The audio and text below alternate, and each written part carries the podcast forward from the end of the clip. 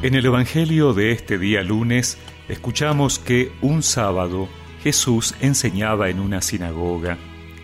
Había allí una mujer poseída de un espíritu que la tenía enferma desde hacía 18 años. Estaba completamente encorvada y no podía enderezarse de ninguna manera. Jesús, al verla, la llamó y le dijo, Mujer, estás curada de tu enfermedad y le impuso las manos. Ella se enderezó enseguida y glorificaba a Dios. Pero el jefe de la sinagoga, indignado porque Jesús había curado en sábado, dijo a la multitud, Los días de trabajo son seis, vengan durante esos días para hacerse curar y no el sábado.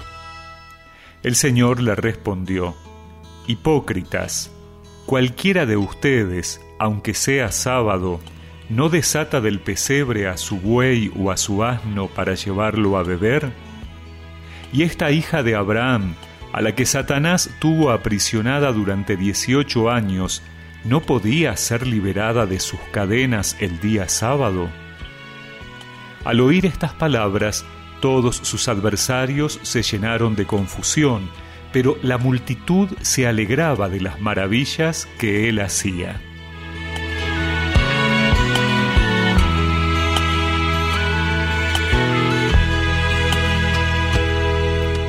Jesús cura a una mujer que hacía 18 años estaba encorvada. Lo hace en la sinagoga y en un día sábado, lo que despierta la queja del jefe de la sinagoga, ya que este día era de descanso y no se podía ejercer la medicina, que era considerada un trabajo.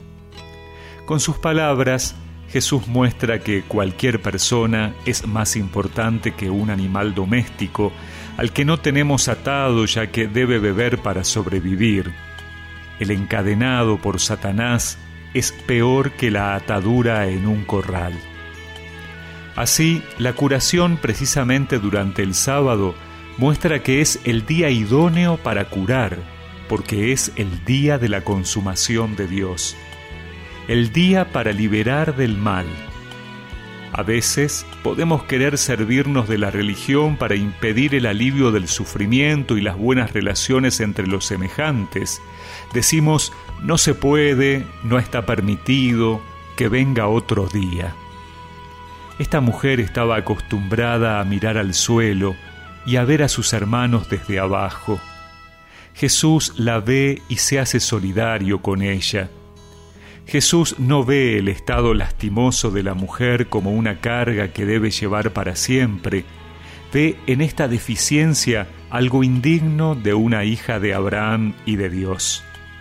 Por eso, como discípulos, estamos invitados a identificarnos con la misión de Jesús, impulsando el alivio del sufrimiento humano como parte de la presencia del reino ayudando a otros a quitarles las cargas que los dejan encorvados, ayudando a erguirse en su dignidad de hijos de Dios para mirar el horizonte con ojos de esperanza. Encorvada y prisionera, y de ninguna manera se podía enderezar sola y triste y sin consuelo, y con la vista hacia el suelo se la podía mirar, hasta que la vio Jesús y llamándola y con voz de autoridad, estas palabras habló eres libre de tu enfermedad. Y el milagro recibió. Y recemos juntos esta oración. Señor, hazme solidario con el sufrimiento de mis hermanos para ayudarlos a levantarse y mirar el futuro con dignidad. Amén que la bendición de Dios Todopoderoso, del Padre, del Hijo y del Espíritu Santo los acompañe siempre.